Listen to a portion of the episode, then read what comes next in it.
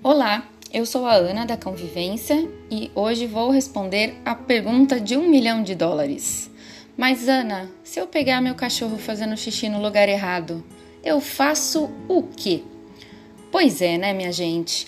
A gente está muito acostumado com uma educação em que a gente aponta os erros, em que a gente reposiciona o aluno, seja qual ele for, é, quando ele erra. Quando a gente trabalha com adestramento positivo, a gente evita os erros e quando a gente não pode evitar, a gente tenta ao máximo pensar como vai ser na próxima vez. Percebeu que eu não estou falando para você fazer nada quando seu cachorro errar? Por quê? Olha só, a bronca nesses casos, ou mesmo a cara de tristeza e decepção que muitos tutores não conseguem esconder, pode trazer consequências bem difíceis no aprendizado do seu amigo.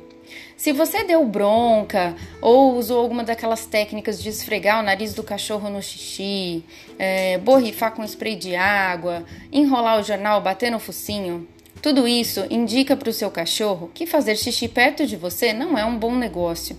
Muitas vezes o cãozinho não entende que ele está sendo punido por fazer xixi naquele local, mas ele associa a punição ao elemento punitivo, ou seja, você.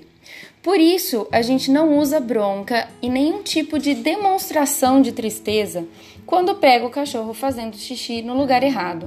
Eu costumo oferecer uma dica para os tutores vire-se de costas e xingue no seu pensamento. Não demonstre nada para o seu cãozinho. Isso vai ajudar você a extravasar e não extravasar no coitado do cachorro. Vamos combinar?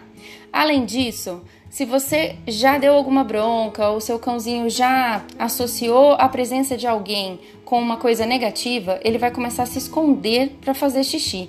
E aí você vai ter que voltar em alguns episódios atrás e ler aquele episódio que a gente fala a respeito do cachorro tímido que não faz xixi na frente dos tutores e tudo isso. O que, que a gente faz então? Bom, a gente analisa o local que o cãozinho decidiu fazer errado, coloca um tapete higiênico ali para prevenir uma próxima vez e permitir que ele acerte naquele local. Se você tiver dúvidas, volte ao episódio número 1 desse podcast.